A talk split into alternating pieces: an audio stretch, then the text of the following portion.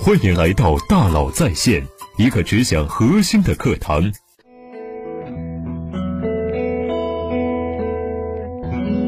你好，欢迎来到大佬在线。四月一日愚人节当天呢，罗永浩开启了直播带货的首秀，最终商品总销售件数超过了九十一万件，累计观看人数超过了四千八百万，总交易额突破了一点一个亿。不得不说，老罗首秀的成绩挺不错。老罗首秀能够成功，跟他自带流量有非常大的关系。如果只是一个普通主播，想要一下子就获得这么大的流量是非常困难的。古往今来，流量就是道鬼门关。想要获得流量是件特别不容易的事情。传统渠道想要流量呢，得靠地段，好地段流量大。线上想要流量，要从线下抢夺。但无论是线下还是线上，如果流量太贵，生意还是会做不成。想要做成生意挣大钱，就要不断寻找新的流量红利。所谓流量红利，就是那些有超高性价比的流量。先看看传统渠道的流量红利。如果你是开实体店的，你可能有过这样的经历：租约刚到期，房东就通知你要涨房租了。因为在房东眼里啊。你生意好是因为它的门面地段好。有人曾向我分享过一个数据，说实体店平均九个月就会关门。一部分原因啊，就是房东不断的涨房租，把一部分流量红利套走了。在线下，就算在同一个街区，街口的店和街尾的店营业状况可能就是天壤之别。街口的店可能比街尾的店租金要贵百分之三十，但是流量呢却是街尾的两倍，这就存在明显的流量红利。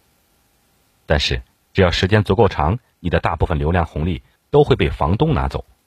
所以，在线下开店呢，你的战术可能就是不断开店、不断关店，你的目的就是要始终拥有流量红利。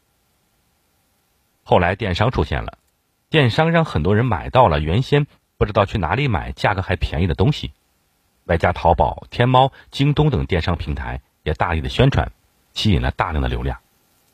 所以，电商迅速影响了或干掉了线下。初期啊，做电商的商家少，大量的流量呢分给少量的商家，很多商家分到的流量呢都比线下大，并且获客成本较低，所以电商有一个巨大的流量红利期。可是过了一段时间啊，大家都意识到做电商有利可图，就都到网上去卖东西了。这个时候啊，如果你开一家新网店呢，你会发现。通过用户搜索免费分到的流量呢，已经不能支撑你的生意了。一部分流量让红利消失了，整个大趋势的红利消失还不是这个原因。淘宝有个搞竞价排名的淘宝直通车，其实就是用更高效率的手段来抹掉网店的流量红利。什么意思呢？你在淘宝直通车买关键字，你发现有人跟你竞争，你就会出更高的价格来买这个关键字。直到这个更高的价格你再也不能承受为止，这个时候，大部分靠流量红利挣的钱呢就被平台拿走了，你能享受的流量红利几乎被抹平了。今天电商最大的痛点呢不是没有流量，而是流量成本太高了。电子商务研究中心主任曹磊就曾在采访中指出，百分之十到百分之四十是电商行业的平均流量成本，也就是说。商家卖一件服装的价格是一千元，有可能四百元是给平台的广告费。资深电商人士白鸭说过，淘宝近千万商家真正不赔钱的只有百分之五，挣钱的仅有百分之二。他还和我说过一个案例：淘宝上一家皇冠级的女装店，产品成本占百分之三十，营销成本占百分之三十，人员办公等成本呢占百分之十二，看上去毛利有百分之二十几。但是在营销方面，如果商家除了做广告，还要刷单的话，成本会再增加百分之十，因此综合下来，销售成本会超过百分之四十，产品毛利呢就只剩下百分之五到百分之十，扣除物流等其他费用，净利润几乎没有，只有亏损。流量红利被抹平的传统电商已经沦为传统零售，传统电商想要突围，只有寻找新的流量红利。我之前曾经说过，做零售的逻辑就是不断的寻找新的流量红利，比如说会员、直销、自媒体、社群，直到再被抹平，永不停止。在自媒体中，可能来自那些迅速成长的公众号，比如说像段爷、六神磊磊，这些公众号迅速获得了大量关注，价值很大。但如果你在上面投广告，价格可能远远低于传统线下媒体，甚至远远低于传统互联网媒体。所以，迅速成长的自媒体是企业在线上的黄金地段。这些自媒体可以给合作的企业带来巨大的新流量红利。自媒体的繁荣被业内人士称为“内容创业井喷”，这是流量碎片化时代的开端。未来，流量将从 BAT 的绝对垄断走向以社群为单位的碎片化时代。什么意思呢？因某种原因，比如说兴趣、背景、目的，而聚集在一起的人群，我们称之为社群。社群有多种组织形态。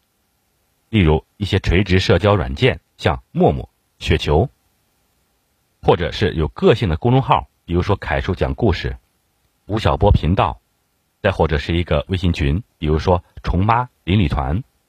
所有拥有用户关注度的主体都可以把关注者经营成社群，所有拥有社群的经营者都是流量的稳定入口。这些新的流量入口呢，是企业获得新客户的重要渠道。他们将打破 BAT 的流量垄断，使互联网进入流量碎片化时代。自媒体和社群是不一样的流量红利，其变现手法呢也与传统流量不同，可以是好玩的广告，也可以是自营电商。比如说，音乐交通台有三十万粉丝，如果直接群发一条 mini 的广告，粉丝一看是广告，可能一眼都不会看。如果交通音乐台向 Mini Cooper 要两辆车，每辆车都有半年的试驾权，分两年兑现，音乐交通台就可以抽四个大奖，然后呢再搞钥匙链等小奖，针对三十万人搞一次大型活动。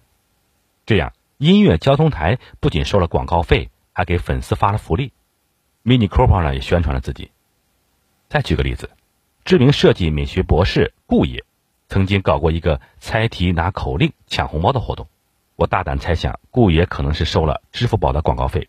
顾爷呢，不能面向粉丝直接写条广告说支付用支付宝爽的不得了，这样呢会引起粉丝的极度反感，是消耗型的对象方式。顾爷呢另辟蹊径，在公众号上搞了个猜题拿口令抢红包的活动，粉丝只要猜对了问题答案，就给支付宝现金红包口令。这个活动呢大获粉丝好评。顾爷获得了收益，粉丝享受了福利，支付宝也宣传了自己。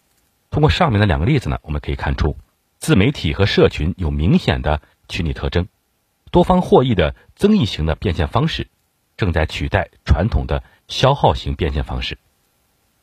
这也是为什么越来越多的自媒体和社群选择自己做电商，而不是简单的给别人做广告。吴晓波频道卖五九和传统企业个人转型大课。逻辑思维卖会员和定制图书，凯叔讲故事卖凯叔西游记，随手听故事机，都是比较成功的自营电商案例。李嘉诚经营房地产的金科玉律是地段，地段还是地段。同样，所有房地产商、商户以及普通人也将这条金科玉律作为衡量一块商业地产、住宅地产的价值标准，因为好的地段。能在同一时间聚集更多流量，提供更高的沟通效率，但只要时间足够长，好地段的流量红利大部分都被房东拿走了。对开实体店的人来说，他们怕的从来不是辛苦，而是房东涨房租。互联网出现以后，人们开始从线下的面对面的连接变成线上的远距离的接触。掌握线上流量入口的企业就成了拥有黄金地段的线上的地产商。我们熟知的百度、阿里、腾讯就是这样的地产商，而这些地产商垄断着线上流量，享受了巨大的流量红利。但随着线上流量红利的消失，依赖于他们的电商企业获客成本将变得越来越高，生意变得越来越难做，传统电商也沦为传统零售。庆幸的是啊，自媒体和社群正在逐渐打破 BAT 的流量垄断，成为新的流量入口。他们将用好玩有趣的变现方式为企业提供拥有超高性价比的流量，新的流量红利已经诞生，愿你能抓住它，更上一层楼。好，欢迎加微信幺三五二五五幺六六二九来和我进行交流。感谢您的收听，咱们明天见。